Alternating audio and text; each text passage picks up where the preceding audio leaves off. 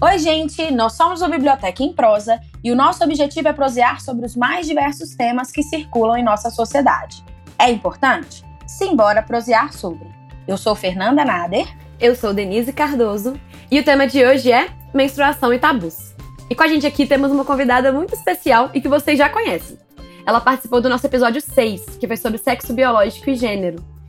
Como a contribuição dela foi incrível, a convidamos novamente para prosear conosco. Estamos falando da maravilhosa Poliana Fantini, que é professora de biologia e rainha do mundo todo. Olá, meninas! É um prazer estar com você. Sim, professora de biologia, mãe, mulher, mas principalmente sou um animal da ordem primata, um dos raríssimos animais que menstruam e dotada de um poder. Eu sei por qual ovário estou ovulando todos os meses. Por isso, sim, acho que sou uma boa candidata para ser a rainha do mundo, não é mesmo? Perfeita.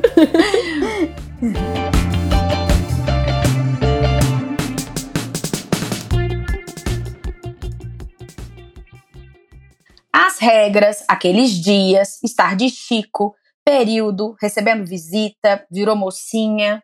É muito provável que você já tenha escutado algumas dessas expressões ou até mesmo outras que são comumente utilizadas para substituir uma palavra que é considerada quase tão feia quanto aquilo que ela nomeia: menstruação. Isso mesmo, essa palavra proibida, que é sussurrada em conversas femininas e traz um desconforto, uma sensação de vergonha, é um substantivo considerado abominável, assim como é a própria menstruação. E por quê? Porque temos vergonha do nosso corpo funcionando, a menstruação é uma das etapas do ciclo reprodutivo de uma mulher saudável. Essa etapa nada mais é do que um processo de descamação da parede interna do útero, chamada endométrio, quando não há fecundação. É um fenômeno biológico que acontece mensalmente e que faz parte do corpo e da vida de uma mulher. Por que então é tão mal visto? Por que não se fala abertamente, em alto e bom tom, sobre menstruação? O que aconteceu no mundo para que algo tão simples e normal fosse visto com tanto pudor e tabu? Ao longo da história, esse processo natural já foi visto como expurgação do diabo. Isso mesmo, o sangue que saía do corpo das mulheres era prova de que havia nelas algo maldito, como um demônio. Hoje, esse mesmo sangue é alvo de nojo incompreensível, que faz com que as mulheres deixem de conhecer seus corpos, características, cheiros, cores, texturas. De onde vem essa ojeriza? De onde vem o tabu? É sobre isso que vamos conversar nesse episódio de hoje. Bora prosear?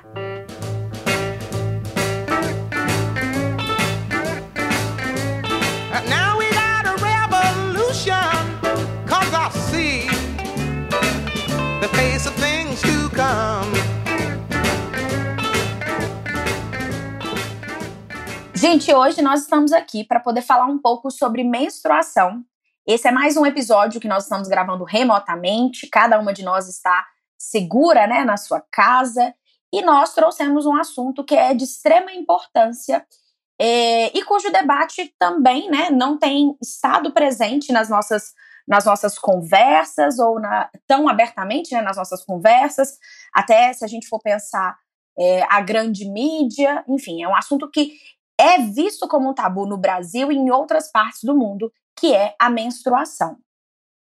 É, bom, a primeira coisa que vem à cabeça quando a gente começa esse assunto é justamente tentar entender o porquê menstruação é algo tão proibido, é algo tão escondido, é algo tão nojento, né? Vamos pensar que menstruação é um processo extremamente natural, faz parte da vida da mulher saudável.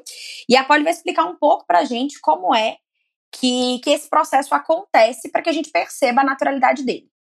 É, o que, que é, é engraçado, porque tem uma pergunta que é bem comum, que é o seguinte: se a menstruação ela é um sangue, por que, que não é vermelho igual o que acontece nos demais sangramentos? E a verdade é que a menstruação ela não é só o sangue. O útero, vamos lá, ele é dividido em três camadas, sendo que a camada mais interna é a protagonista do nosso tema, chamada endométrio. É ela que a gente vai focar todas as nossas atenções. Ok. Todo mês nós mulheres tornamos esse endométrio mais espesso. Ele cresce até quatro vezes o seu tamanho normal. Aí, uma, em, em espessura, um centímetro e meio mais ou menos e por meio de proliferação de células e formação de novos vasos e mais glândulas e mais muco. Bom, quando não ocorre a fecundação, ou seja, quando a mulher não engravida, grande parte dessa, dessa camada, que é o endométrio, se descama saindo pela vagina. E é isso que a gente chama de menstruação. Logo, a menstruação ela não é só o sangue. É a mistura de tecidos, de glândulas, do muco produzido por essas glândulas, de sangue, parte desse sangue coagulado. Vasos sanguíneos vão embora nessa coisa que a gente chama de menstruação. Então é por isso que o sangramento da menstruação, ele não é um sangue vivo e líquido, sendo bem diferente dos outros tipos de sangramento que estamos habitualmente acostumados a ver. Ok? Sim, sanar da primeira curiosidade, né? É, o que eu vejo em relação ao, ao sangue, né, em relação a, a, a, essa materialidade mesmo, é um nojo absurdo. É, acho que a Denise até já, já tinha pontuado na, apontado na pauta que o sangue da menstruação ele não aparece nem nos comerciais de absorvente. Vem. Os comerciais, eles substituem esse sangue, essa imagem, né, por um líquido azul. Acho que talvez por sugerir uma ideia de limpeza. Então, se eu preciso substituir o sangue por um líquido azul que sugere limpeza, eu estou dizendo que esse sangue ele traz a ideia da sujeira. Isso. E não é só uma sujeira de ser um sangramento, é uma sujeira que está associada à impureza, que está associada a, a ser algo como é que eu posso dizer? Mas ser algo maldito mesmo, ser um sangue impuro, mas nesse sentido mais plural da palavra. É, inclusive, é, é, quando a gente vai estudar as funções biológicas da menstruação, surge uma hipótese de que a gente menstrua para desintoxicar eliminar as nossas toxinas. Ou seja, nós mulheres realmente produzimos todo mês um monte de metabólitos ruins e que via menstruação a gente está se limpando. E aí vai, vai, vai acometendo o símbolo da menstruação com um valor pejorativo cada vez maior. Né? Nós estamos tentando nos limpar. E isso nos traz um, um, peso mesmo, né? Nós somos suja. Então tem é. que nos limpar. É bizarro como é que isso mostra na, na propaganda de absorvente, igual a Fernanda falou. Nos comerciais eles sempre falam, é, quando eles vão divulgar o seu produto, que eles vão promover ali uma sensação de segurança e frescor. E o que, que esse uhum. frescor quer dizer? Quer dizer que vai ficar limpo. Que o sangue, né, é uma impureza, como a Polly e a, e a Fernanda estão falando. Que ele é sujo. E a questão da, é. da, da, insegurança é porque não existe nada pior e abominável para uma mulher que menstrua, para uma pessoa que menstrua, que as pessoas saibam que ela está menstruando. Né? Então, assim, propaganda de, de OB que fala que é tão pequeno que você vai levar na palma da sua mão, ninguém vai saber que você está menstruada. Porque nada é pior do que as pessoas saberem, né? Se menstruação vazar, acabou o mundo e a humanidade. Uhum. É isso é, fazendo uma pesquisa entre os meus seguidores no Instagram mesmo, eu coloquei para os meninos assim, para as meninas, né? É, querem, um, querem relatar sobre a sua primeira menstruação, querem falar a respeito, aí fiz questão de colocar. Pode ter certeza que a publicação será no anonimato para que ninguém fique sabendo do crime que vocês estão cometendo todo mês, né? Ao menstruar. E aí várias relataram. E é, é até engraçado os relatos. E aí a gente vai ter tempo para falar sobre eles daqui a pouco. uma dessas, dessas pesquisas que eu fiquei bem curiosa, assim, com o resultado que você fez, Polly, foi perguntar assim: o que, que é pior? é, sua calça manchar de menstruação ou manchar de cocô. E pessoas é. votaram em cocô. Eu fiquei assim, como que é possível que a pessoa pense isso, né? Porque nada é mais sujo e abominável que a menstruação. É, e eu fico, é, é eu, eu fico pensando de onde que vem isso, né? E lá fui eu, historiadora, estudar e pesquisar na história de onde que vem esse ponto, né? Desde quando que a menstruação é tratada dessa forma. E aí eu descobri o seguinte: que durante boa parte da história da humanidade, assim, nem é séculos, é coisa de milênios. É, por exemplo, a gente tem registro na Antiguidade Clássica, Aristóteles, por exemplo, falando que a menstruação seria como um fluido corporal qualquer. Eles consideravam, nessa época, até, até o século XIX, né, que é tipo ontem na história, só 200 anos é ontem na história, tá, gente? e aí, é, eles consideravam que a genitália feminina ela era uma versão da genitália masculina. Então, ela era basicamente um pênis interno. Tanto é que nos livros de anatomia, durante a Idade Moderna e boa, né, o início da idade, da idade contemporânea, era desenhado é, como se fosse interno mesmo. Eles desenhavam realmente como se fosse um pênis invertido, como se fosse um órgão que não nasceu, um pênis incompleto. Então, nos, nas ilustrações do, dos livros de anatomia, era uma vagina como se fosse um pênis ao contrário, os lábios como prepúcio, o útero como escroto e os ovários como os testículos. Eles acreditavam simplesmente isso. Então, todo o discurso sexual que se tinha sobre os órgãos sexuais era basicamente baseado na ideia de igualdade. Igualdade no sentido de que é igual, porém inferior. E aí, isso vale também para menstruação. Tem registro de Aristóteles falando, por exemplo, que os, que os fluidos menstruais eram como qualquer fluido do corpo humano, como suor, como gordura, como sêmen, e não tinha uma diferenciação de gênero para esses, esses fluidos corporais todos. Eles simplesmente, simplesmente acreditavam que a mulher, por ser mais fria, entre aspas, mesmo não, não sabe muito bem o que isso quer dizer, é, a mulher mais fria, então ela saía mais sangue. E o homem, ele tirava o seu, seu, excesso de sangue do corpo de outras formas, tipo através de sangramentos nasais e hemorroidas. Então, era mais, basicamente assim que vai ter. Na antiguidade, gente, é muito bizarro. Na antiguidade, a gente tem um registro interessante do, do Plínio. O Plínio tem dois Plínios na Roma Antiga. Plínio o Velho, primeiro Plínio, que ele falava o quê?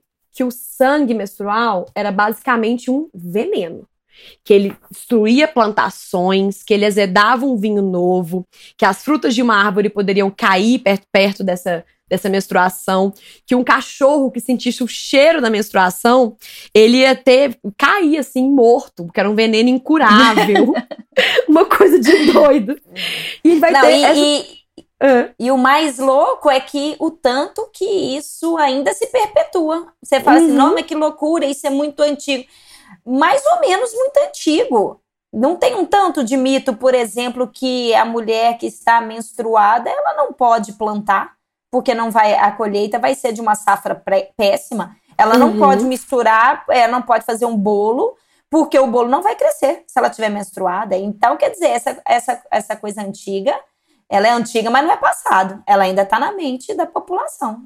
Né? Total. Né? E se a, gente, a gente pensar, esse moço que eu contei, gente, o Plínio, ele morreu no ano 79. Gente, tem tipo assim, basicamente dois mil anos que esse homem viveu e Loucura. é uma coisa que está muito forte. E um dos motivos que faz com que esse discurso tenha permanecido é a cultura e a tradição judaico-cristã, que está presente inclusive na Bíblia.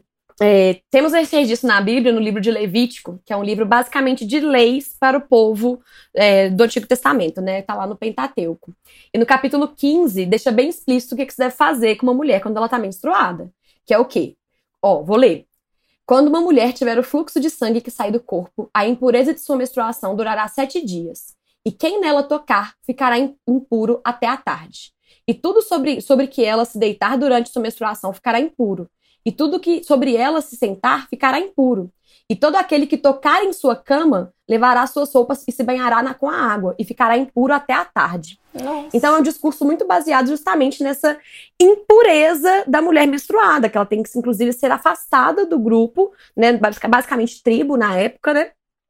Porque ela está completamente impura. E como isso está ali né, no Antigo Testamento, isso vai permanecer muito forte quando vai ter essa consolidação da cultura cristã no final do Império Romano, ao longo da Idade Média, isso permanece na Idade Moderna.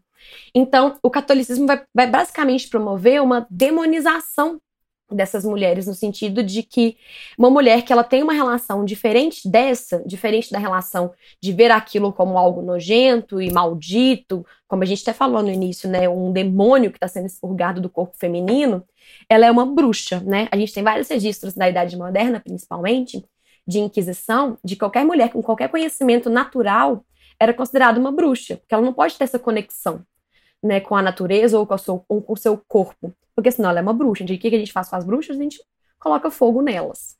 Então, isso vai se consolidar bastante assim no, no mundo ocidental, principalmente, justamente por conta dessa cultura judaico-cristã, que é muito forte na nossa, na nossa sociedade até hoje, né? Aí a gente pensa, não, vai melhorar depois. Não vai melhorar nada.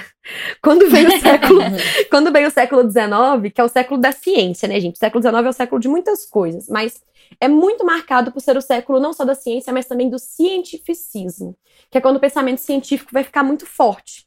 Isso vai né, ter vários reflexos, tanto na, nas ciências da natureza, na biologia, na física, etc., mas isso também tem reflexos nas ciências humanas e reflexos sociais que isso traz. Então, no século XIX começou a estudar mais o corpo, vai ter um, um, avanço muito grande da biologia e tudo mais. Só que vai ser quando eles vão deixar de ver o, o corpo feminino como igual ao do homem, mais inferior, e vai começar a focar muito mesmo nas diferenças entre homem e mulher. E vai passar a ver homem e mulher como categorias opostas, contrastantes e complementares. Então, todo o discurso que nós temos até hoje sobre os corpos, feminino e masculino, que inclusive foi muito bem falado por Fernando Armando Poli lá no episódio 6, é um discurso que ele vem do século XIX. Então, é, vai ter essa supervalorização da, da, da ciência, justamente porque é um contexto onde a religião vai ficar mais fraca na sociedade, contexto pós-industrialização e esse tipo de coisa. Inclusive, gente, só para vocês terem uma noção, é a época que vai ter o filósofo Nietzsche falando aquela frase famosa que Deus está morto. O é, que, que, que isso quer dizer? Basicamente que Deus não é mais fundamental para explicar o mundo. A ciência explica o mundo agora. Só que a ciência vai explicar o mundo como? Considerando a mulher como inferior. Então, se estuda o corpo feminino inferiorizando a mulher o tempo inteiro. Então, tudo que se sabe sobre diferenças biológicas entre homens e mulheres a partir do sistema reprodutor vai ser utilizado para inferiorizar a mulher. Por exemplo, tudo que a mulher fazia era considerado como perigoso para a saúde reprodutora. Então, a mulher não pode trabalhar porque é prejudicial ao útero. A mulher não pode praticar esportes, que é prejudicial ao útero. Lá no episódio 1 do Biblioteca, a gente falou de futebol feminino, a gente falou de uma lei, por exemplo, no Brasil, que até a década de 70 as mulheres eram proibidas de praticar futebol porque era prejudicial à saúde reprodutora. Sendo que nem sentido biológico faz isso, né? Porque se um homem levar um, uma bolada, é muito mais perigoso para saúde reprodutora do que uma mulher. é, não. Inclusive, hoje se aconselha o exercício físico até para a própria saúde sistêmica e, inclusive, do sistema reprodutor. Até para diminuir um pouco a TPM alcoólica, é indicado a, uhum. os exercícios físicos regulares. Então, é, quer dizer, vai completamente ao, ao oposto do que era sugerido no passado. Exercício físico forever. É sempre é, bom, né? A gente, a gente vê como a Polly tá falando, né? Que, tipo assim, com conhecimentos da biologia vão avançando, a gente vai tendo mais conhecimento, né? E a gente consegue perceber como que no século XIX é muito óbvio que a ciência é fruto do seu tempo. Então, eles buscavam uhum. um conhecimento para tentar justificar o que eles queriam, que era inferiorizar era. a mulher e limitar a mulher. Era. É, inclusive. De, e... pode, pode, pode, falar, Fernanda? Tá tranquilo. Não, eu ia complementar essa, essa ideia da Denise de que a ciência surge no, no século XIX com mais força, substituindo, entre aspas, a religião, mas a menstruação como um problema e como um tabu se mantém. Se uhum. antes esse problema estava associado à religião, agora ele está associado à ciência. Então a gente vê, por exemplo, que a gente tem é, nessa época a ascensão né, da, da, da, família burguesa como sendo um modelo de civilização. E, e a mulher burguesa, ela é a que fica em casa, a que cuida dos filhos. E aí toda aquela construção de feminilidade que a gente conhece hoje e que nós, inclusive, discutimos nesse episódio 6, que a Denise mencionou, é, toda essa construção de feminilidade ela começa a ser reforçada é, inclusive com justificativas científicas, do tipo, é, pensando no exemplo que a Denise deu, a mulher ela não pode trabalhar porque isso pode prejudicar a sua finalidade reprodutiva. É, ou a mulher cuida dos filhos, é, é, a ela destinado o trabalho doméstico e de educação dos filhos, porque ela tem uma coisa chamada instinto materno. Então, existe uma condição que é biológica, isso é uma justificativa científica da época, tá? Mas existe uma condição que é biológica que faz com que ela esteja predisposta a cuidar e proteger dos filhos, que é uma coisa que o homem não tem, e que é, é basicamente o resumo da sua função e do seu papel na sociedade. A mulher, então, ela precisa, para se realizar enquanto mulher no seu papel social, ela precisa ser mãe. A maternidade nessa época é uma das coisas mais importantes. Ser mulher é ser mãe. Isso vai estar tá, ah, na ciência isso vai estar sendo respaldado pela literatura, então a gente tem obras literárias que mostram isso. Inclusive, no século XIX, a gente tem várias obras que são super interessantes, que trazem essa, essa ideia de reforçar a ciência, que, que trazem personagens mulheres, por exemplo, que se de alguma forma elas são desviadas desse papel social de ser esposa, mãe e tudo mais, elas sofrem alguma coisa muito trágica. Então, vou dar um exemplo da própria Madame Bovary, do Flaubert. Ela, vou dar um spoiler do livro, estejam preparadas, mas vai acontecer. É um livro ela, muito novo, né? Esse spoiler vai ser muito prejudicial. É... Tô com medo de dar esse spoiler, porque, né? Como saiu agora, talvez eu não tenha tido é. Mas basicamente ela trai o marido e ela é penalizada pela vida. Então, assim, a, a, as coisas as coisas que acontecem na vida dela são basicamente uma sequência de desgraça. A gente sabe que ela está sendo penalizada porque ela descumpriu sua função de esposa fiel, né? O mesmo acontece com o livro do Primo Basílio, né, do, do Essa de Queiroz, ele também sustenta essa ideia de que a mulher infiel vai ser penalizada. É, então, a literatura, ela, como uma expressão artística dessas crenças que a gente está apontando aqui, né, ela sustenta muito desses valores de funções sociais e papéis a serem cumpridos. O que, que tudo isso tem a ver com menstruação, né? Porque fica parecendo que a gente está é, saindo do tema, porém não. A menstruação é uma das é, é, um dos pontos que esses cientistas, médicos, inclusive os alienistas da época, é, usavam como forma de diagnosticar uma doença que é a histeria. Eu acho que todo mundo já ouviu falar em histeria na vida, né? Pode não entender o que, que é, mas já ouviu, já ouviu uma expressão do tipo fulana é histérica. E aí entra até um negócio que a Polly falou que eu achei muito legal, que é, do, é, é, que é antigo, mas não é do passado, porque no presente se mantém. Hoje a gente não tem diagnósticos, pelo menos eu acredito que não, de histeria, diagnósticos médicos, mas a gente tem na cultura popular fulano falando que a ex-namorada dele é uma histérica. É, e o que, que é a histeria, se a gente for pensar nesse século XIX? A histeria tem a ver com uma, com uma doença que era própria das mulheres, sobretudo das mulheres, e que tinha a ver com uma disfunção do corpo delas, que atacava a sua a sua forma, é, é, atacava a parte neurológica, mas ela vinha relacionada à afetividade e sexualidade. Então, por exemplo, mulheres que não tinham relações sexuais, elas, né, aquelas mulheres que ficaram solteiras a vida inteira, né, enfim, virgens durante muitos anos, é, elas poderiam ser estar predispostas a desenvolver essa doença, que é ficar irritadiça, é, é, ah, tem, tem uns nomes bonitinhos para isso, mas é isso. Ela, a mulher vai ficar irritadíssima, vai ficar louca, vai ficar, vai variar da cabeça, vai ter surtos, né? É, tem caso, por exemplo, de mulher que mata o marido e, e aí recebe o diagnóstico de histérica. E aí é. é, é, é, loucura, assim, na hora que você. Eu, eu tava lendo sobre isso, na hora que você vai ver, assim, tem várias. No, no, próprio laudo mesmo que, que a gente lê, você vê que tem vários indícios de que aquilo ali, assim, ela matou o marido por um motivo, mas basicamente é porque ela era histérica. Eu tenho um diagnóstico aí, melhor. Eu... eu tenho diagnóstico melhor que esse, que é o diagnóstico de Rihanna. Rom pom pom pom. Mas fala, Polly. E tem um negócio. É, é, engraçado quando você vai estudando o passado para compreender o presente, bem clássico essa frase de professor de história, né? É, mas você. É, é, interessante. Entre um dos mitos atuais sobre TPM cólica, existe a ideia.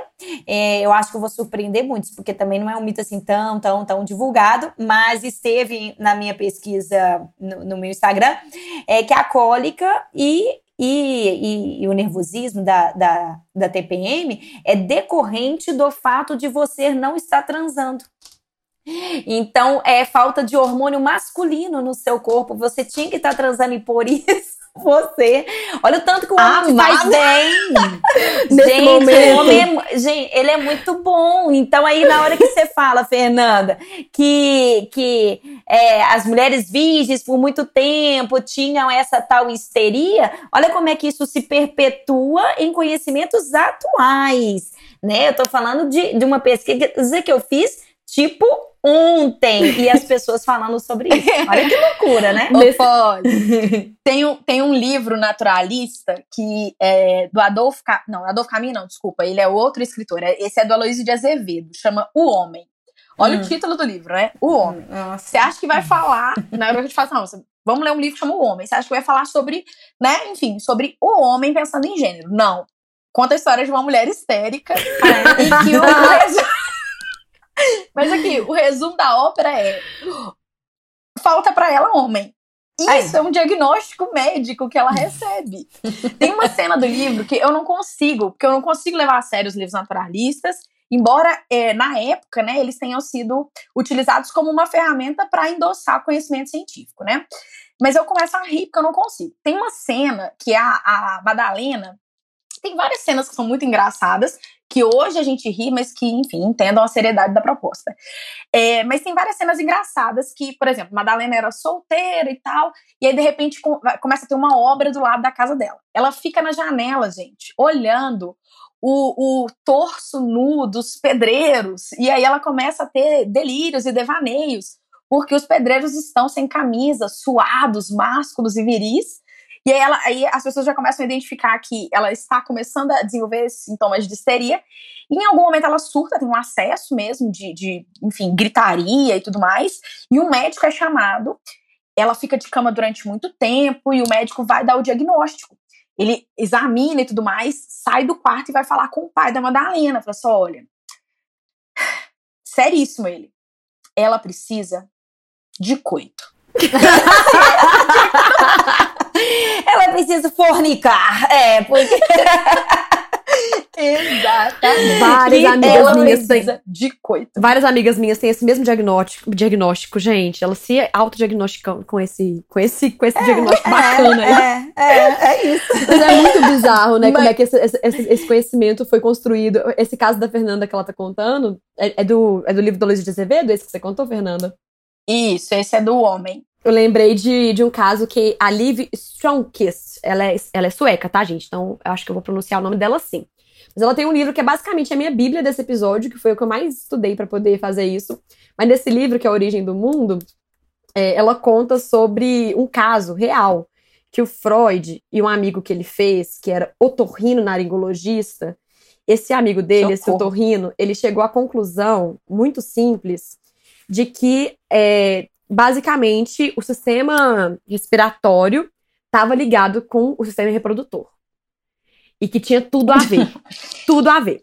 Então tinha uma paciente dele, era uma paciente do Freud, que o Freud contou super empolgado para esse amigo dele, achei o nome do amigo, é Wilhelm Fleiss.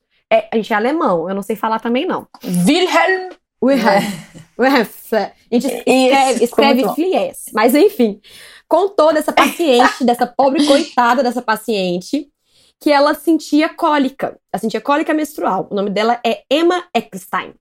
E ela falou que tinha cólica pro Freud. E o Freud, nossa, já sei, vou contar então pro meu amigo aqui, eu tô rindo, e nós vamos operar o nariz dela. E ela vai parar de sentir cólica. e eles operaram o nariz dela. Fizeram Por causa um, de cólica menstrual. Por causa de cólica menstrual. Falou, não, vamos operar o nariz, ela vai parar de sentir cólica. Gente, isso no século XIX, não tô falando de idade média. E aí, uhum. é, fizeram uma cirurgia muito porca, e é, o que deu a entender pelos documentos analisados, né, que é basicamente carta entre os dois, que, ele, é, que o médico esqueceu uma gase dentro do nariz dela. Uhum. E o nariz dela começou a sangrar, tipo assim, muito, né? Porque deixou uma coisa dentro do nariz dela. E aí ela quase morreu, praticamente, porque ela tava sangrando que nem uma doida. E, e aconteceu umas coisas absurdas assim. E aí o que aconteceu? Que, que, que o Freud e chegou à conclusão na carta para esse amigo dele, pro Torrino, pro William Hahn? Falou que o problema não foi a gase que ele deixou, o problema não foi a cirurgia. A teoria dele é perfeita, né? Sangramento nasal, cólica menstrual e tudo, tudo a ver. O problema é que o sangramento da, da Emma era um sangramento histérico, provocado por anseios Nossa. durante o período sexual. Então pronto, Gente. resolveu o problema. Ela tá com sangramento nasal não porque tem uma gás no nariz dela, mas porque ela é histérica. E, gente, no ah, século XIX, tudo a mulher era histérica. Inclusive, isso vai subir de, de justificativa para essas coisas que a gente estava falando, né? De relacionar é, a menstruação como um símbolo de, de fraqueza, como algo que torna a mulher frágil e não apta para trabalhar. E vão relacionar também a TPM com isso. Sim, não, a mulher ela tem TPM, ela tem acesso e... de fúria, então ela não pode trabalhar. Ela não pode ficar convivendo Sim. em sociedade. Mas não tem registro nenhum histórico de mulher que, por conta das oscilações hormonais, ela não pode, por exemplo, cuidar dos filhos. Aí não é perigoso, não. Ela é um é, demônio é, perigoso, é. né? Perigoso para Mas ficar perto próximo dos homens. É, exatamente. é para ser produtiva no mercado. Aí ela é incompetente, mas para cuidar do filho que exige muito mais atenção, não, aí ela tá, ela tá super bem, tá de boa. É engraçado isso, né? É, eu vou fazer umas perguntas para a Polly a respeito de TPM, até para a gente poder é, desenvolver um pouco disso, já trazendo para a atualidade, porque é, essa justificativa né, da TPM como sendo um momento em que a mulher ela fica completamente incapaz de, de, de agir como um ser racional, enfim, todos esses estereótipos. Mas antes disso, é, quero fazer umas, umas pontuações que acho que são interessantes para a gente poder entender até essa época do século XIX e como é que isso reverbera ainda hoje. É, isso que a gente está falando de, de histeria, né, essa suposta doença, ela era motivo para internação de mulheres em hospitais psiquiátricos, né, os, os, os hospícios, a gente vai usar esse nome horroroso, mas basicamente era o que, o que acontecia, né, os alienistas tratavam das mulheres tendo em vista esse diagnóstico. E o que, que eles usavam para diagnosticar a histeria? Eles usavam questões que eram de ordem social, então, por exemplo, uma mulher que rejeitava os filhos, ela não é uma mulher normal. Ou uma mulher que é muito furiosa, muito brava, muito irada, briga por qualquer coisa e tudo mais, ela não é uma mulher normal. É, ou uma mulher que não gosta de homem, também não é uma mulher muito normal. E aí eu tô falando de sexualidade, né? Sei lá, uma mulher lésbica. Essa, esse conceito, inclusive, eles nem usavam, né? Eles colocavam que era, assim, uma, da, uma das comorbidades da histeria, uma das coisas mais absurdas que ela pode causar, ou que pode vir junto com ela, é justamente a tendência à homossexualidade e tendência à masturbação, que também era uma outra coisa extremamente absurda que as mulheres. Era outro crime que as mulheres histéricas cometiam. É, mas aí, pensando nessa época, além dessa.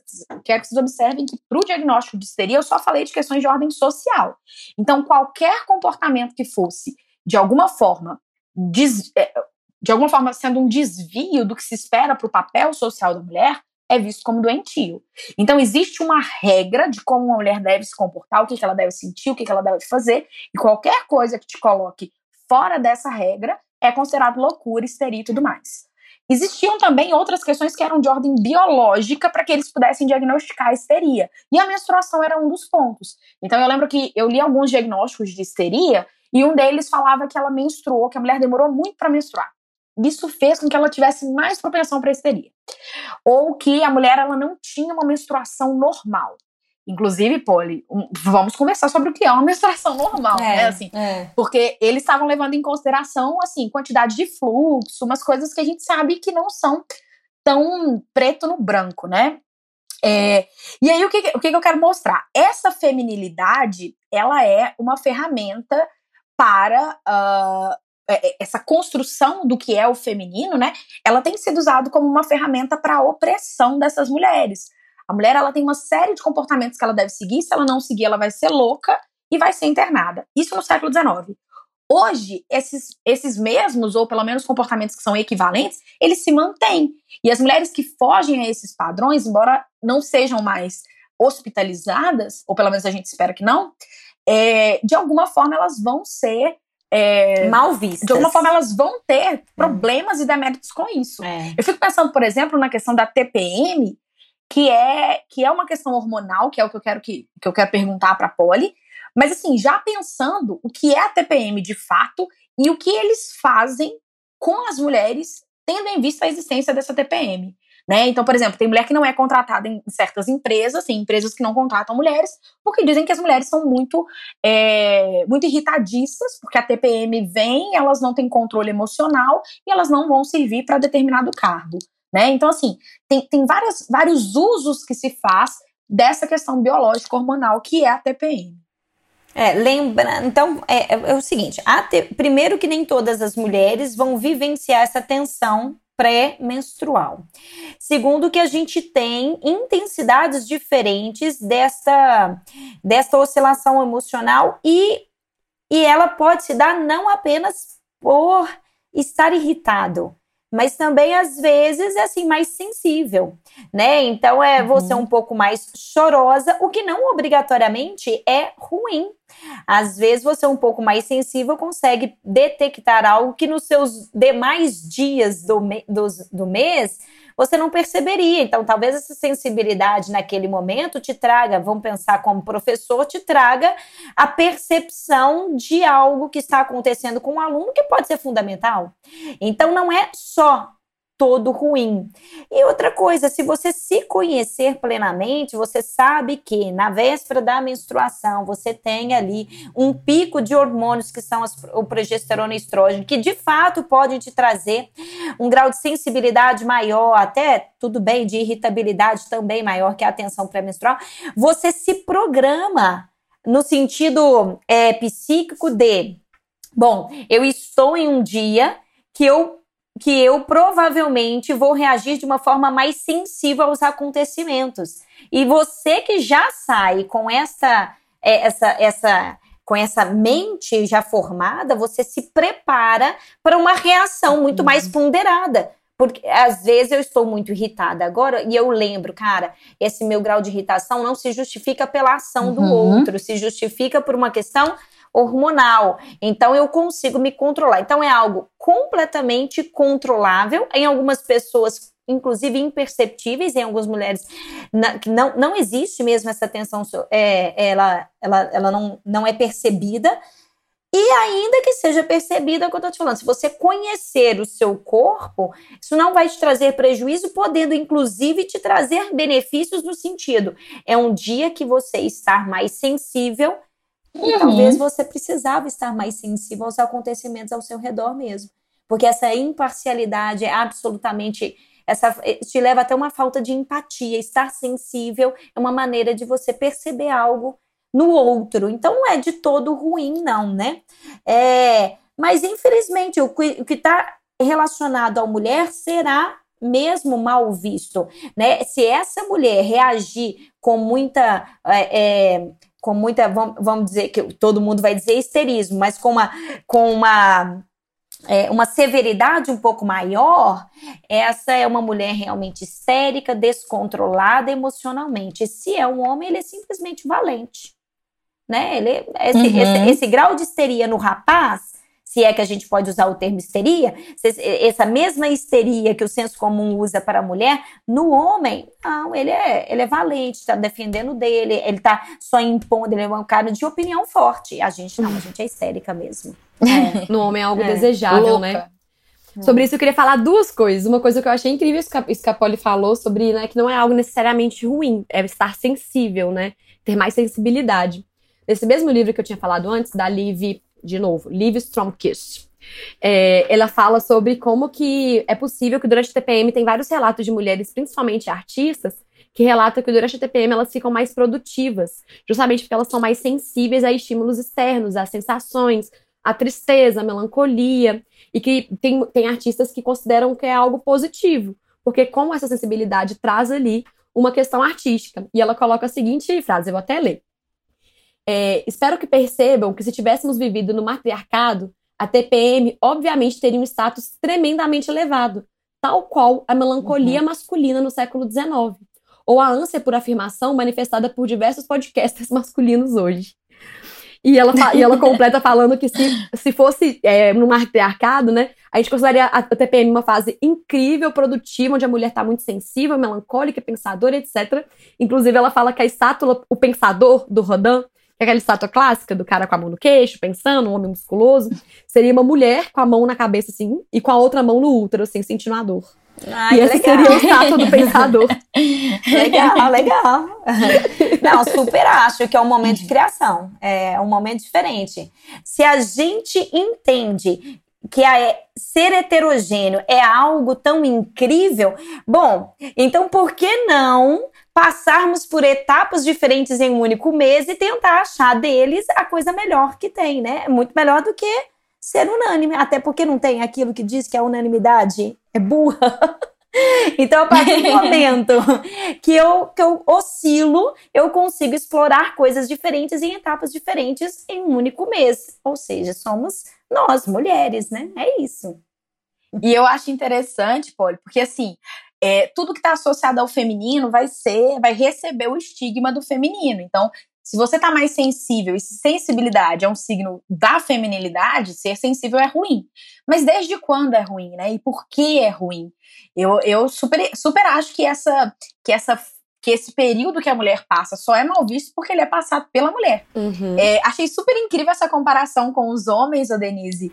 É, tava até pensando aqui no, no, no, mal do século, né? Do, da segunda geração romantista, que tinham aqueles caras que eram, assim, chatíssimos, eu acho.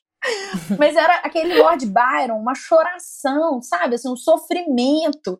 E aí, aqui no Brasil, a gente tinha o Álvares de Azevedo, que também chorava um absurdo. E aquilo era visto como arte, como bonito, como, como assim, né? Como uma, uma forma de expressão deles daquela época. Hoje, se a gente pega uma mulher que tá chorando, eu, por exemplo, eu manifesto, né? A minha, minha TPM ela é bastante presente na minha vida. E eu choro quando eu vejo a pia da cozinha sem vasilha, porque aquilo me emociona. eu penso assim, eu não acredito que eu vou poder deitar pra assistir uma série agora, porque não tem nada pra fazer. Bem, Sabe, assim, choro quando eu provo um, um, feijão que tá muito gostoso. Então, assim, é, esse tipo de coisa, a Polly tá trazendo pra gente justamente essa reversão desse estigma. É. Uhum. Por que é ruim ser mais sensível? Quando, na verdade, essa sensibilidade pode permitir que, o nossa, que a nossa relação, até mesmo no trabalho, que é uma das coisas que a gente vê como um problema, né? Até mesmo no trabalho, essa relação pode ser é, melhorada por essa hipersensibilidade. E mesmo que não seja sempre bom, tá? E mesmo que não seja sempre uma coisa boa. É. Eu, eu parto da ideia de que todo mundo tem dias bons e dias ruins.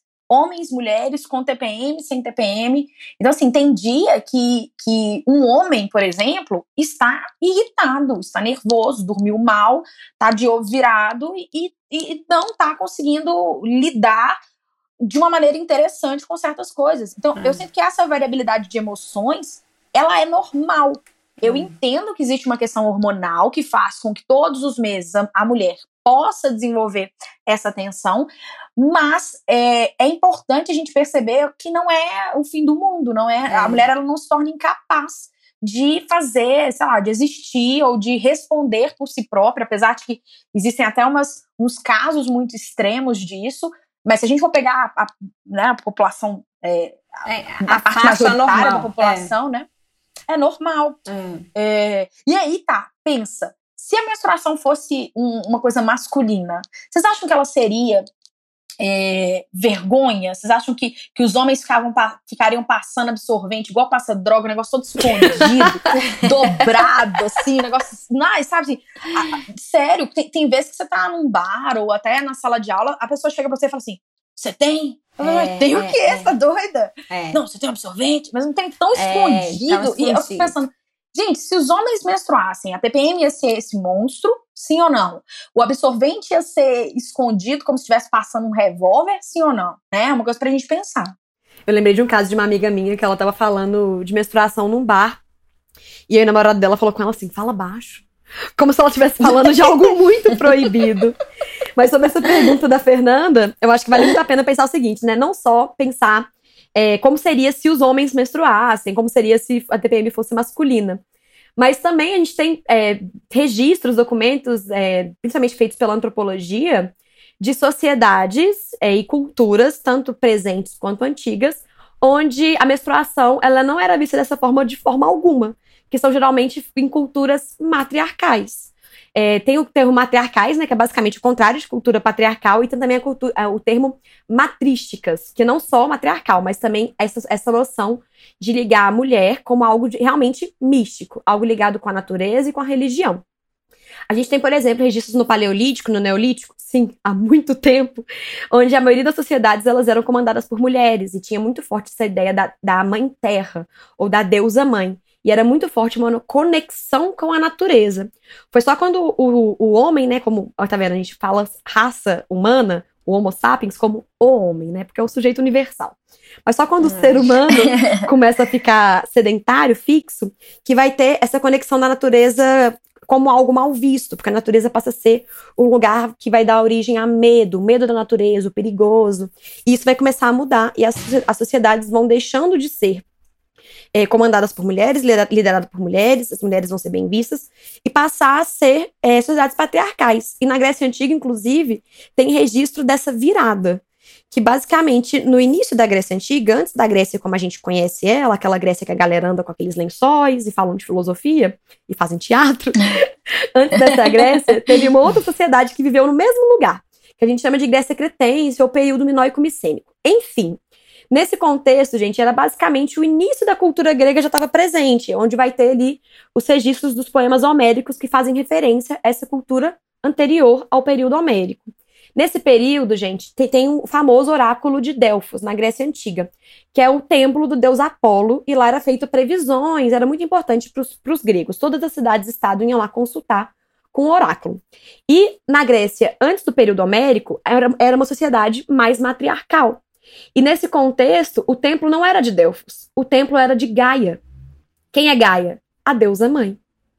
Então tem o um registro do mito onde Apolo vai lá e conquista o templo. E ele passa a ser o templo de Apolo. E esse registro está lá nos poemas homéricos registradinho, bonitinho. E, tá, e, tem inclusive uma parte que eu acho que é muito simbólica, que é quando é, Apolo está invadindo o templo de Gaia, o templo da deusa mãe, é, ele vai lá e mata o dragão, que era Piton, que era um dragão fêmea. E era um animal meio serpente sagrado para a espiritualidade feminina. E no, no texto homérico, né, o, o poema descreve como uma criatura bem nutrida, selvagem, cheia de sangue, causadora de vários males. Então a gente tem essa associação ali de uma criança masculina de um poder maléfico do sangue feminino. Então, quando Apolo vai lá e conquista o templo, passa a ser o templo de Apolo. E é justamente nesse momento, né, nesse contexto histórico de alguns séculos, que vai ter essa virada para uma sociedade mais patriarcal, que vai se consolidar na Grécia Antiga e permanece na Roma Antiga e permanece durante toda a história ocidental, né, basicamente. Mas vale ressaltar também que a gente tem culturas diferentes fora da Europa, né? Acho que vale a gente parar de olhar só para a Europa como a gente geralmente faz na história, como nós historiadores fazemos muito, e pensar no olhar menos eurocentrado, né? Por exemplo, a gente está falando aqui o tempo inteiro que a menstruação é um tabu. E é, existe uma possibilidade da palavra tabu vindo polinésio, e, e nessa palavra, tapua significava menstruação. E tapu significava sagrado. Então, ah. tabu pode, pode, né? Porque, como a Fernanda pode explicar até melhor pra gente, etimologia não é uma ciência exata, né? Aham. Mas pode, pode ter visto vindo do Polinésio. Mas eu adorei, eu não sabia. Achei incrível, gente. Sério, Legal. a origem do mundo, Liv Stromkist. eu juro que Esse não é, é publi. Eu juro que não é publi. Essa mulher sueca Mas não tá me pagando. Ser, então. Pode ser. Mas pode ser, Liv, vamos entrar em contato. Companhia das Letras. Ai, nossa. Mas que interessante, gostei É muito, mesmo. muito. E, mas eu acho interessante é, tabu vem, pode ter vindo da palavra menstruação e tem a mesma origem da palavra sagrado, porque na, na, no Polinésio, tapu, a menstruação, tabu é sagrado, porque era uma sociedade matriarcal. Assim como outras várias sociedades que a gente tem é, fora da Europa é muito comum. Como, por exemplo, no Peru tem a, a, deusa Pachamama, muito forte, que é a deusa mãe. A gente tem culturas na Amazônia, na Austrália, no Quênia, no Havaí, na ilha de Samoa. Todas as culturas que eu tô falando, gente, são culturas autóctones, tá? O que, que quer dizer cultura autóctone? Do lugar, tipo indígena. Só que a gente não fala indígena porque não faz sentido falar de indígena do Quênia, né? Então, autóctone é a palavra correta. E essas culturas autóctones desses lugares, todos que eu citei, elas fazem, por exemplo, uma, um ritual, que é basicamente uma cirurgia, chamado subincisão peniana. E é um ritual Sim, religioso onde eles fazem um corte no pênis, seguindo a ureta, e é um ritual que tem a ver com o quê? Fazer a genitália masculina sangrar. E além de causar esse sangramento da genitália masculina, pós essa cirurgia, gente, quem quiser ver, joga no Google, tá? Bem interessante. É... Nossa! Após a cirurgia, a genitália masculina ela fica similar à genitália masculina. Por quê? Porque é uma cultura feminina, matriarcal. Né? Matri... Ah, desculpa, obrigada. Genitália masculina fica similar à genitália feminina, porque é uma cultura matriarcal ou matrística, né? Que tem essa questão de é, colocar o, o feminino como algo não só positivo, mas basicamente sagrado mesmo. E como é que isso, isso gera narrativas diferentes, é, formas diferentes de lidar com os processos tipicamente femininos, como a menstruação. Ô, ô, Denise, eu lembrei daquele. Quando você tá falando de, essa ideia de trazer a menstruação como algo sagrado, eu lembrei de uma coisa que. de uma tradição, assim, que eu não sei muito precisar de onde ela vem, né? Enfim, mas eu sei que na atualidade é, há mulheres que fazem, que é o plantar a lua, né? Uhum. Que é quando você pega o sangue de, de menstruação. Então, para isso, é preciso que você, no, no, período menstrual, use o coletor ou um absorvente de pano e tudo mais. Eu quero até falar um pouco sobre isso. Mas aí, uh, quando você está menstruada, você vai pegar esse sangue que, que tá no coletor, vai diluir um pouquinho em água e vai molhar as plantas com ele. E aí, gente, não é só essa parte que eu tô te falando, só a parte prática, porque eu não sou especialista para poder falar um pouco da parte sagrada desse processo. Mas tem a ver com devolver para a terra é, aquilo que a terra te deu, como pensando que a mulher ela é um, elemento gerador, sabe assim, ela é um, uma fonte de vida. Então é como se você estivesse devolvendo a vida. Olha como é que você ressignifica aquele sangue. O que, que, eu vejo? Várias pessoas têm um absurdo nojo desse sangue. Então, se tem uma calcinha suja de sangue, suja de sangue, né? Isso é um absurdo. Se sujar a calça na rua, então, é aquele desespero. E aí a gente vê essas mulheres usando esse sangue como, como fonte de vida. Então, não é só colocar na planta, não é só regar a planta com esse sangue que é cheio de nutrientes, mas é nesse processo agradecer por ser uma fonte de vida, por estar em conexão com a terra. É um negócio super místico e para mim, né, pelo menos para minha cultura e para minha realidade, algo super diferente. Uhum. Porque ao longo do, dos meus 21 anos, para quem não sabe essa é minha idade, é, ao longo dos meus 21 dos meus 21 anos, eu sempre escutei que é joga fora, esconde, não mostra para ninguém. Inclusive, falando um pouco dessa atualidade, é, há mulheres que, que evitam essa menstruação, que vão emendar uma cartela de remédio em outra justamente por associar a menstruação à sujeira e ao incômodo e desconforto. E, e acaba que isso tem problemas que são de ordem biológica também, né, Polly? É. E tentam evitar esse sangue o tempo inteiro. E, é, o, que, o que, que acontece nesse momento? É, isso é muito frequente. As pessoas vão perguntar se tem algum problema em interromper a menstruação. A interrupção da menstruação, sim, os, os, os estudos não mostram um grande dano ao organismo por interromper a menstruação propriamente dita. Não, a, a, princípio, a gente não vê um problema na interrupção da menstruação, mas a gente vê um problema uhum. no uso prolongado dos anticoncepcionais, ou seja, dos hormônios, que é o método utilizado para interromper a menstruação. Então, não é que uhum. eu tenho um problema em evitar a menstruação, eu tenho um problema em usar prolongadamente os, uhum. os hormônios que farão eu interromper a menstruação. E aí nós temos estudos, por exemplo, aí eu te, né, para ter como fonte sempre bom em mundos de fake news você sempre mostrar fonte. É, é, por fonte, esse, grupo do WhatsApp. Grupo do WhatsApp, né? A minha, é, a minha avó, minha tia, não, disse, nem isso não. Tem uma, uma revisão bibliográfica da, da, do PUC de Goiás, por exemplo, que mostra que o uso prolongado de contraceptivos hormonais, é, que são os anticoncepcionais, né? Dentre vários efeitos colaterais, tem um aumento de duas a três vezes o risco de trombose venosa é, trombose que pode ser extremamente grave, uma vez que o trombo ele pode obstruir, fechar um vaso, fechou um vaso é, do coração, você tem um infarto no cérebro, você tem um derrame. Então, eu estou falando de consequências que podem ser extremamente graves. Se você for no site do INCA, né, que é o Instituto Nacional do Câncer, é, o, lá está escrito que o uso de anticoncepcionais orais é um fator de risco bem estabelecido em relação ao desenvolvimento do câncer de mama. Entre outros fatores de risco, se pode falar também para o câncer de mama, né? Uma menarca precoce, né? Que é a primeira menstruação bem cedo, é, não ter tido filhos, idade da primeira gestação é, acima de 30 anos, tudo isso são fatores que aumentam as chances de câncer de mama, menopausa tardia, terapia de reposição hormonal, enfim. Mas o fato é que eu não quero menstruar, o que, que eu vou fazer? Eu vou usar hormônios e prolongadamente. E hormônios é um dos do, das substâncias de efeito mais sistêmico no nosso corpo. Então, você está se submetendo a algo que não é natural. E, e uhum. na, eu, eu, só queria deixar assim: eu, Poliana, não julgo as mulheres que não querem menstruar. Eu julgo aquelas que não querem menstruar sem consciência. Você uhum. pode ter a opção de não querer menstruar mas que você tenha a plena noção do que está acontecendo, coisa que eu não tive por anos.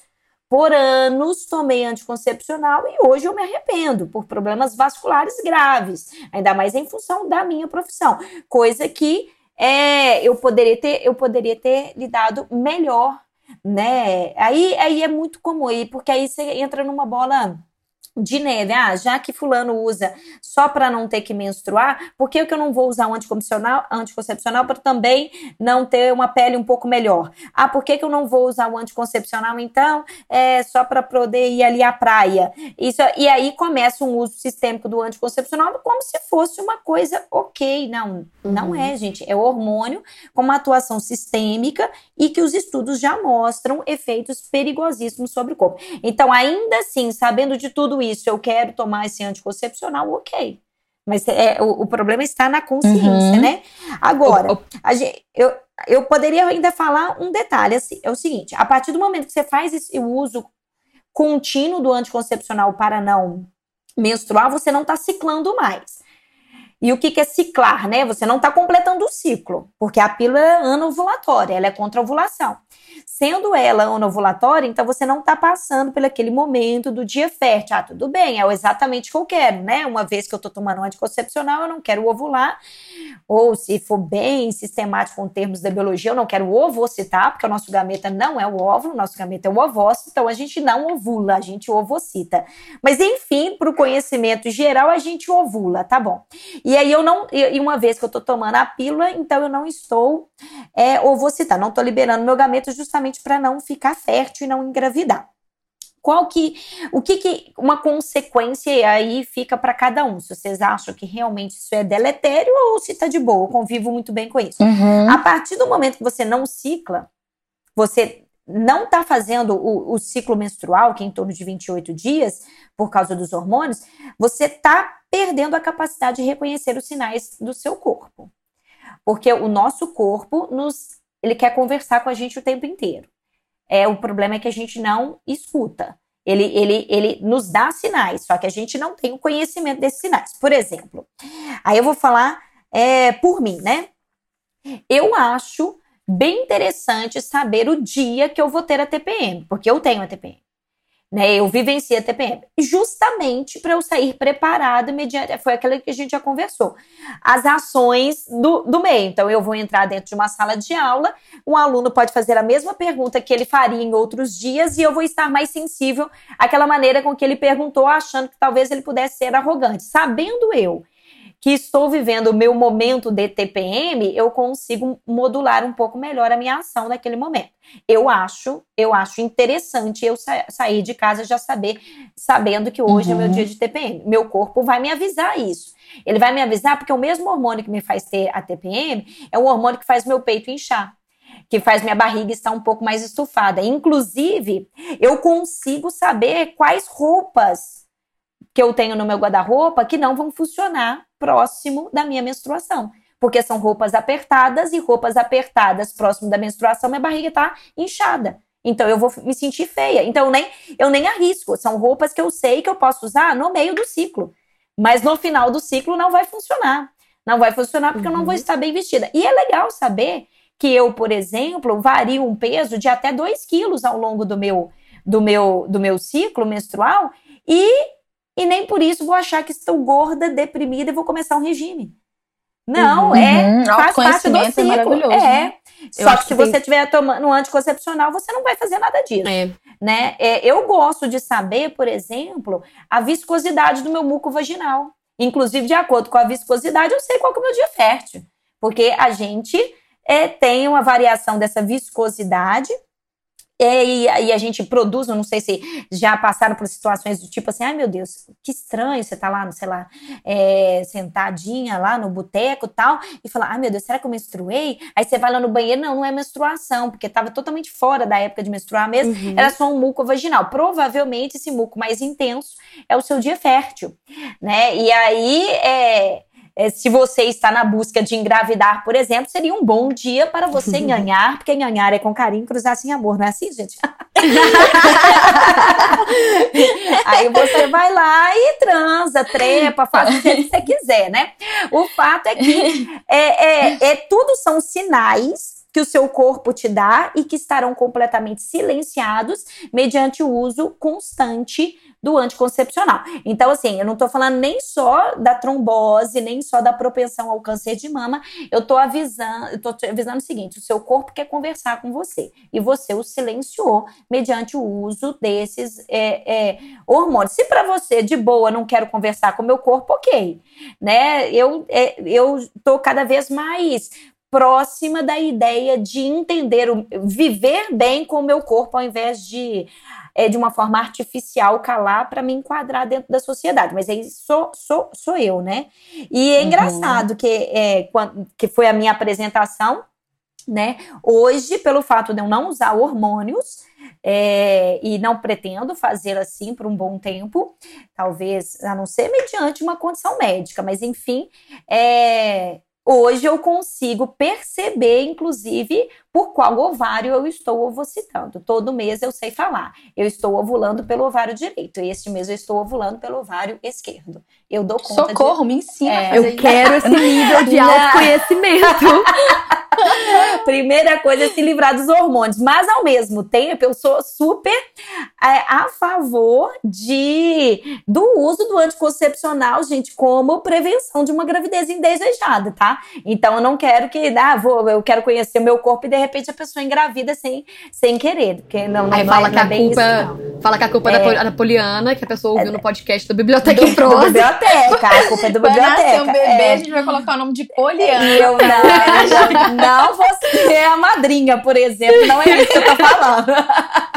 Mas na verdade, é só para matar a curiosidade, é, eu não tinha esse poder, né, de saber por qual ovário eu estou é, liberando meu gameta até a gravidez. Pós-gravidez tudo muda né? Hum. E, e, e, e, aí eu comecei a ter algo que eu não tinha, que era a dor da ovulação. É, uma a cada cinco mulheres sentem uma dor. Então, assim, primeiro você tem que saber anatomicamente onde que está o seu ovário, o que já não é um conhecimento da maioria.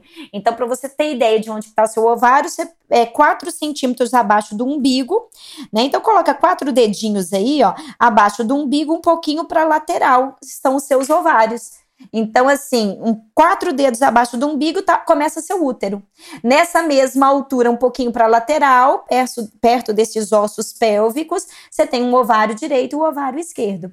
E aí, o que, que, seria legal? Seria legal você imaginar qual que é o dia, mais ou menos, que você vai ovocitar. Coisa que a gente faz pela tabelinha, né? 14 dias antes da próxima menstruação. Ah, esse 14 dias vai dar dia, sei lá, 3. Então, dia 3 tenta estar atento a alguma, alguma dorzinha nessa região. Se você no dia 3, que é o dia que você já está mensurando que você que é o seu dia fértil, você percebeu uma dorzinha, provavelmente é a dor da ovulação. E eu sinto no lado que está liberando o ovário, é, o ovário está liberando o ovócito, sabe? Então é dá, dá para saber. E não é tão raro, né? Você pensar de uma a cada cinco mulheres, não é tão é, raro eu assim. Sinto, eu sinto dor. É, e, mas eu não, não sei qual lado. Gente, estou muito focada agora, hum, agora em fazer esse, esse registro. Abre o aplicativo, é, já fica é, Não, estou muito focada.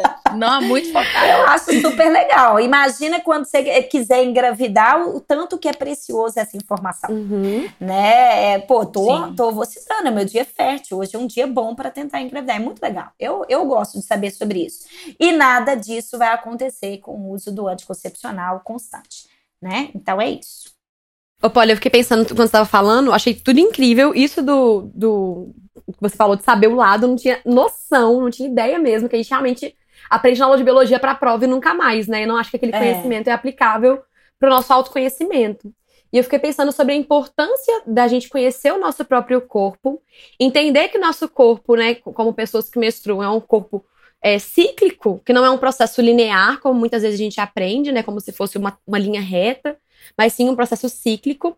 E como que muitas vezes esse uso do anticoncepcional, ele é praticamente quase que impositivo, como se fosse obrigatório. Você vai ao ginecologista e o médico ou a médica é, te passa um anticoncepcional sem perguntar muitas coisas, sem falar o que você quer, sem, sem te falar outros métodos contraceptivos que são possíveis de serem utilizados, sem te falar é, todo, todos os efeitos colaterais que aquele medicamento vai trazer. As pessoas nem veem o anticoncepcional como medicamento. Pode é. reparar, você pergunta a pessoa assim: ah, você, uhum. toma algum medicamento? A pessoa fala, não. E toma anticoncepcional há sete anos. Então, vocês é. não veem como medicamento e tem muita essa tentativa de tentar também padronizar o ciclo. Porque a gente sabe que o ciclo varia de mulher para mulher, né? Tem mulher que menstrua sete dias, tem mulher que menstrua três dias, tem mulher que tem um ciclo mais longo, mais curto. E com o anticoncepcional fica padronizado. Pronto, todo mundo com o mesmo tamanho de ciclo. Todo mundo menstruando é. a mesma quantidade de tempo. E é uma coisa que, que é muito prejudicial no ponto de que a gente deixa de se conhecer, deixa de perceber os sinais que nosso corpo manda pra gente, deixa de se conectar com toda essa questão hormonal que é, que é feita, né, por conta do nosso ciclo menstrual.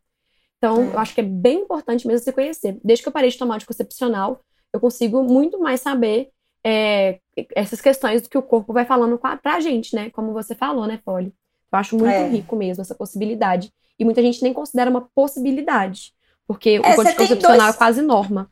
É, você tem dois caminhos. Você tem um caminho de, ter, de, de por meio artificial, você se enquadrar dentro daquilo que julgam como ideal, que é o, né, o ciclo superregular, uma mulher sem, sem nenhuma oscilação emocional, e o muco vaginal é exatamente o mesmo, e se você diminuir o libido, tudo bem, ok, faz parte, até porque você nem deve falar sobre o libido, é, e, e paciência, porque tem isso também, né? E ou você pode ser natural no sentido de Gente, somos animais. Eu, eu, eu sempre ressalto, por que não tentar entender o natural e conviver com de, de, da melhor forma possível com o natural. É claro que eu estou dizendo, gente, a pessoa está numa situação de uma endometriose, a dor é insuportável. Ela não vai fazer um recurso médico? Claro que vai fazer o um recurso médico. Não estou dizendo isso. Mas uma vez que eu estou dentro daquelas condições normais que não envolve patologia, por que não tentar conviver com essas oscilações do natural? Porque me obrigar a cair dentro do mundo artificial com todos os seus efeitos colaterais. Então é me sair da ideia antropocêntrica, se rebaixar, se é que assim você encare, como só mais um animal. Então não existe duas coisas separadas, o homem e a natureza. Existe uma única coisa, a natureza da qual o homem faz parte. E uma vez que eu sou um animal, eu sou uma mulher, sou da ordem primata e os primatas menstruam, vamos conviver da melhor forma com essa menstruação. É isso. Ô, Polly, e eu acho incrível trazer de novo, né, é, pontuar, enfatizar essa menstruação natural. Porque eu acho que muito dessa artificialização dos processos, né, até para evitar, para poder é, evitar o, a menstruação, evitar o ciclo e tudo mais, vem de uma ideia de não entender a menstruação como algo natural e não entender como algo positivo, entender como um é. castigo, que se eu tenho como é, remediar, eu vou, e se eu tenho como evitar, eu vou. Então isso tem a ver com autoconhecimento, tem a ver com a relação que nós mulheres aprendemos a ter com, com o nosso corpo, com os nossos processos, que é uma relação que em vários sentidos é extremamente violenta, porque, por exemplo, igual você está falando, ah, mas o, o a TPM, né? Há mulheres que manifestam. Então, as mulheres veem isso como um problema. Porque elas se sentem mal, porque elas se sentem sensíveis e essa sensibilidade é vista como ruim. Existe um inchaço do corpo. Então, a mulher que vai ficar com a barriga um pouco inchada, é. ela vai ver isso como ruim. Então, ela é. vai ver isso como um outro problema. Quando, na verdade, é simplesmente, tá, uma usa adaptação. Uma é. usa uma roupa mais à vontade, sabe assim, coisas muito simples que é. são vistas como um, problema muito é gigante, porque tudo que está associado a esse processo de menstruação é mal visto. É. E a, a, sujeira da calça, o desconforto do absorvente, aí eu quero entrar nesse mérito bem rapidamente, mas assim, o absorvente, essa, essa fralda que a gente usa, ele é, ele é desconfortável, ele né? É, é. pelo menos para várias mulheres, eu vou dizer para mim, ele é desconfortável no sentido de ser é, de provocar é, irritação da pele, né? Ele retém aquele sangue, aquele cheiro, enfim. O absorvente, ele não é uma coisa interessante como é vendido na publicidade. E para isso a gente tem também outras formas de lidar melhor com isso o próprio coletor, né, o próprio absorvente de pano. Há várias mulheres que não sabem o que é um coletor menstrual, que tem nojo do coletor menstrual, mas eu vou ter que colocar o coletor dentro e eu fico assim, amada, é o seu corpo, é, sabe assim? É. Tenta perceber. Não, mas é quando ele sai, né? Porque o coletor ele é um copinho, né? quando ele sai, ele sai cheio de sangue. Eu, Sim, amada, é o seu sangue, faz parte do seu corpo. Tal. É. Então, assim, é, acho que, que, a, que a fala da Polly é muito preciosa no sentido da gente entender esses processos como naturais. E que às vezes a gente consegue é, minimizar certos desconfortos com medidas que são muito mais simples do que um ataque hormonal, né? É, retomando sempre a ideia de que é, ninguém aqui tá, tá falando que o, o, anticoncepcional precisa ser extinto. A questão não é essa. A questão é entender o porquê ele está sendo consumido, o que, que ele faz e quais as transformações que ele acarreta no corpo. É. Como a gente não sabe nada disso, é importante a nossa fala de agora. E já puxando a ideia de coisas que a gente não sabe, até hoje a gente convive com 200 mitos em relação à menstruação. E, e Polly, sobre esses mitos, o que, que você acha que é relevante da gente comentar, tendo em vista a atualidade, né? É. Quais mitos? É, tem, tem. Bom, tem mitos que realmente não, não faz absolutamente sentido algum, assim, que a gente pode comentar para tornar curioso o nosso papo, mas que é uma loucura. tipo assim, né? Então vamos lá. Alguns que eu tive relatos aqui foram o seguinte: a minha avó faz sabão em casa mas está proibido é, quando o momento que a gente está menstruada, a gente mexer lá no, no, no, no tonel, na, na, panela, enfim, é porque senão o sabão vai dar errado. Então, assim, coisas absolutamente fora do contexto, né? Então, o bolo que não vai crescer, é a colheita que vai dar errado.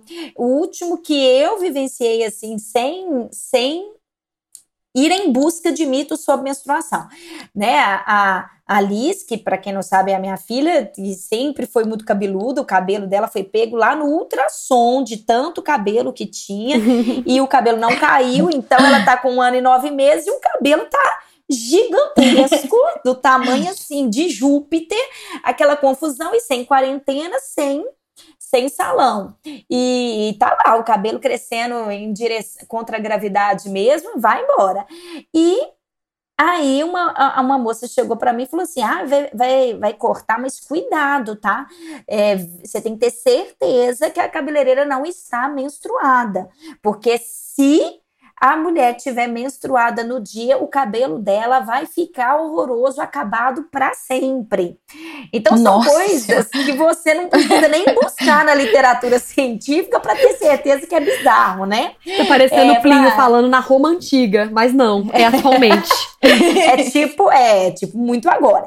E mas, em compensação, qual que é o mais comum quando se fala de, de mitos da menstruação? O mais comum é falar: a minha avó disse que não pode lavar a cabeça quando a gente está menstruada. Eu acho que esse é o mais comum, não sei se vocês já escutaram. Sim. Né? Ou, ou andar descalço, ou dormir com o cabelo molhado, quando você está menstruada. Tá. É, na verdade, não é que não pode propriamente dito, claro que pode. Só que existe um mini fundinho de razão que aí eu acho que vale a pena a gente comentar, que é o seguinte. Quando a gente é, está em processo da, da, da, menstruação e eliminando então toda aquela camada do endométrio, a gente precisa que o fluxo seja mantido de uma forma mais fácil. E o fluxo ele é mantido de uma forma mais fácil, até para evitar cólica, é se a gente tiver uma vasodilatação. O frio ele é vasoconstritor. Então, ele vai prejudicar o fluxo. Então, dormir de cabelo molhado é automaticamente faz sentir mais frio. Quando eu durmo de cabelo molhado, uhum. eu tenho uma tendência a sentir frio ao longo da noite. Ou andar descalço, eu tenho uma tendência a sentir frio. E em função do frio e não do cabelo molhado propriamente dito, uhum. e não do uhum. ato de andar descalço propriamente dito, pode sim prejudicar um pouco o fluxo da menstruação, trazendo um pouco mais de dor. Então, existe uma relação entre a temperatura e o fluxo menstrual barra cólica. Então, a, o fundo de razão estaria por aí, tentando justificar um pouquinho do mito aí do cabelo molhado. Né? Então, de todos, eu destacaria isso, vale a pena. Isso, e aí, ao contrário do, do frio, o calor ele é dilatador. Então seria interessante, né? A gente estar tá lá com a ducha higiênica, lavando, quando a gente está menstruada, a gente lava mais vezes, que a água fosse um pouquinho mais quentinha. A água mais fria é uma água que pode é, aguçar um pouco da cólica. Né, que é, e por sinal que é uma contração ali do, do miométrio, que é a parte intermediária do útero, causada por prostaglandinas, tal, justamente para descamar o útero. Então, por isso que a gente sente a cólica, porque eu tenho que contrair aquele útero e essa contração gera dor, é justamente para facilitar essa descamação. E, aí, é, e ainda vem a vasoconstrição causada pelo frio, então acaba prejudicando esse fluxo, né? Isso também justifica o porquê que a bolsa de água quente ela diminui, ela é um analgésico não medicamentoso, é uma, uma boa estratégia, bolsa de água quente, né? Hoje eu trabalho em uma escola que as meninas estão menstruadas, falam sobre isso super bem, muito tranquila, e elas pedem, né? A gente tem um disciplinário por andar, e elas pedem para o disciplinário, que por sinal é um homem muito fofo, pega a bolsa de água quente que eu tô menstruada, de boaça. Essa é a relação na escola que eu trabalho hoje. E eles têm, Ai, têm é, eles têm uma, várias bolsas de água quente, e levam para as meninas na sala e, e quem tiver perto da, perto da porta, se for um homem, se for uma mulher, vai levar para menina sem problema nenhum, entendeu? Então, tá, na escola que eu trabalho isso é comum também. As meninas sempre pedem, assim, com naturalidade. Teve, teve, teve um dia que eu acho que toda a sala que eu tava dando aula tinha uma menina com bolsa de água quente. Isso já mostra que tem um, um avanço, né? Que as pessoas estão com é um menos avanço. vergonha, por exemplo, do que na nossa época. É. é. É terrível falar nossa época. Ai, mas eu queria essa. É. Eu queria essa naturalidade em todos os espaços, é, sabe? Porque, é. por exemplo, é, quando trabalhei com o ensino médio, eu via muito mais naturalidade. Não em todos, em todos os lugares e com todas as meninas. Mas agora eu tô trabalhando com meninas que têm o quê? 11 e 12 anos. Então elas estão no primeiro contato com a menstruação. É. E ainda é muito, para elas ainda é muito, é muito tenebroso, sabe? Assim, é, nossa, tem que ver para me falar que tá acontecendo isso, parece assim, eu preciso falar com você é, e me chama num é. canto e eu fico assim, é. meu Deus, você me matou uma pessoa, eu vou ter que ajudar. sabe assim, você não, não sabe, porque parece um negócio extremamente grave, quando na verdade é só isso. E, mas assim, nossa, achei maravilhoso esse episódio, esclarecedor em vários sentidos. Acho que a gente conseguiu trazer é, um recorte que fosse de cunho histórico, de cunho social e também biológico. Então, é. assim, o nó muito satisfeito com essa conversa, muito maravilhosa, Denise. É, eu queria falar com pessoas que menstruam, que estão ouvindo a gente, né? Não necessariamente você precisa ir para esse lado da, do sagrado feminino, que muitas mulheres vão, que plantam a lua. Inclusive, quando a Fernanda falou de plantar a lua, até quis comentar que é dessa história que vem o meme, que tá muito popular, que o que as meninas estão falando que elas bebem menstruação. E tem menina acreditando. É isso que tá acontecendo. Veio, veio de um meme, veio de um meme. Basicamente, as meninas começaram a zoar com isso, só que tem menino jovem que acredita. Que acreditou. é um ritual, eu recebi, é. é. recebi comentários dos meninos estão achando que a gente bebe menstruação. Tipo é um assim, meme que Não surgiu. que eu ligue alguém achar que eu bebo a minha menstruação, mas achei estranho. Curioso. É. Mas acho que esse meme vem justamente dessa ideia de tentar, de, desse resgate ancestral que muitas mulheres fazem em relação à menstruação, dessa conexão com a natureza, dessa conexão com a lua, né? Que, que conecta é, o, seu, o, seu, calendário de ciclo menstrual com o calendário lunar. Que eu acho muito bacana. Eu acho que, inclusive, a gente consegue, consegue encaixar essa, essa ideia do sagrado feminino, que muitas mulheres se tomam hoje em dia, com o conceito do Bourdieu, patrono do Biblioteca em Prosa, porque eu acho que a gente cita ele em todos os episódios. patrono é ótimo. É, o Bourdieu, ele tem esse conceito de inversão de estigma, né? Que é pegar uma coisa que é, tem esse estigma negativo e literalmente inverter e colocar aquilo como algo positivo e endeusado. Tem muita gente que uhum. não concorda com isso, você não precisa concordar, você não precisa considerar a sua menstruação sagrada e mística, e tá tudo bem. É, eu acho que o importante é a gente conseguir ver isso como algo natural. Que eu acho que é o que a gente é. tentou passar para vocês aqui. Uhum. É, como que é algo tão natural, como a Poliana tá explicando pra gente, e como que ao longo da história isso foi construído de outra forma, e tentar passar para vocês que é algo simplesmente natural do seu corpo, e que quanto mais você conhece o seu corpo, o seu ciclo, mais você se conhece e traz um autoconhecimento que eu acho que é muito esclarecedor para basicamente é. tudo da vida. Denise, é engraçado que é com uma versão científica, olha como é que a gente consegue. Não, não, não estou romantizando o ato de menstruar, mas olha que com uma visão evolutiva, e nós temos é, um geneticista dentro né, do contexto da biologia, do Obshansky, que diz nada da biologia faz sentido senão à luz da evolução. E se você tentar entender a menstruação em termos evolutivos, o estigma negativo ele cai por terra, porque é uma adaptação evolutiva de nós mulheres é, formar um endométrio bem espesso para receber um possível embrião e como este embrião ele vai se infiltrar plenamente no endométrio para conseguir é, se desenvolver, né? Eu não sei se todos têm essa consciência, mas o nosso embrião ele não fica nadando no meio do útero, ele infiltra esse processo de implantação no endométrio é chamado de nidação. Então ele, ele se mergulha completamente na parede interna do útero, que caso é, se descame neste momento, a, a, a mulher, inclusive, está em um processo de abortamento.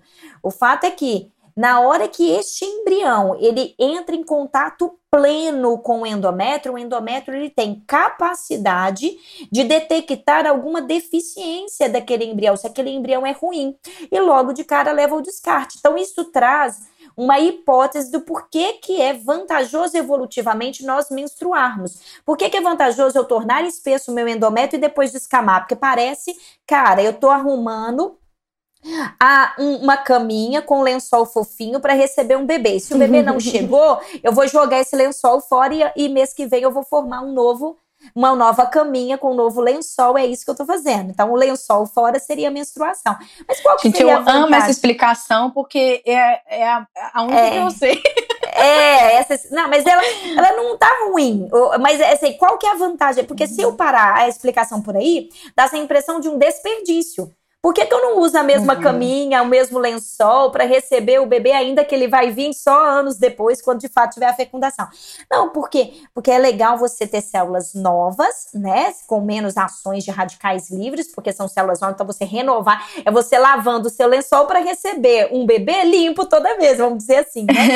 é, e aí, e na, e na hora que este embrião está infiltrando, o meu endométrio detecta se ele tá bom. Nós vamos gastar muita energia, quando eu falo energia, corpórea, com este embrião pelos nove meses de gestação. Então, que seja um embrião é cheio de, de vitalidade, né? Que não seja um embrião ruim, com defeitos genéticos. Então, a gente tem uma vantagem evolutiva de tornar espesso endométrio todo mês. Ou seja, é bom que sejamos animais assim. Foi evolutivamente o adaptado, a seleção natural nos selecionou positivamente. Então, evolutivamente falando, o estereótipo negativo ele cai por terra. Né? Nós, são todos os animais que fazem isso? Não. E ainda estamos aqui no grupo dos privilegiados em menstruar, que é, são os primatas, morcegos e mussaranhos. E acabou. Então é algo muito nosso. Vamos curtir o máximo que a gente puder. Somos raros. né? É Maravilhoso. É. Maravilhoso. e eu, eu, só gostaria de deixar a, a conversa terminando com uma visão um pouco mais holística, no sentido de quando devemos iniciar o, o papo menstruação com as nossas filhas. Eu não consigo falar de mais sem comentar a possibilidade é, de, de, de falar da maternidade. Então, uhum. quando que a gente deve começar essa conversa. É, quando uma mãe que menstrua, ela deve esconder o absorvente que está manchado com a sua menstruação da sua filha? E se deve, até quando deve? Eu acho que tudo começa. A naturalidade com que ela vai receber a menarca, que é a primeira menstruação, depende é, desse papo inicial, principalmente com a mãe. Eu, por exemplo, não vou criar o cenário de apresentar o absorvente para minha filha, mas eu não, esse cenário ele vai, ele vai surgir, porque quem é mãe vai uhum. ao banheiro com a porta aberta.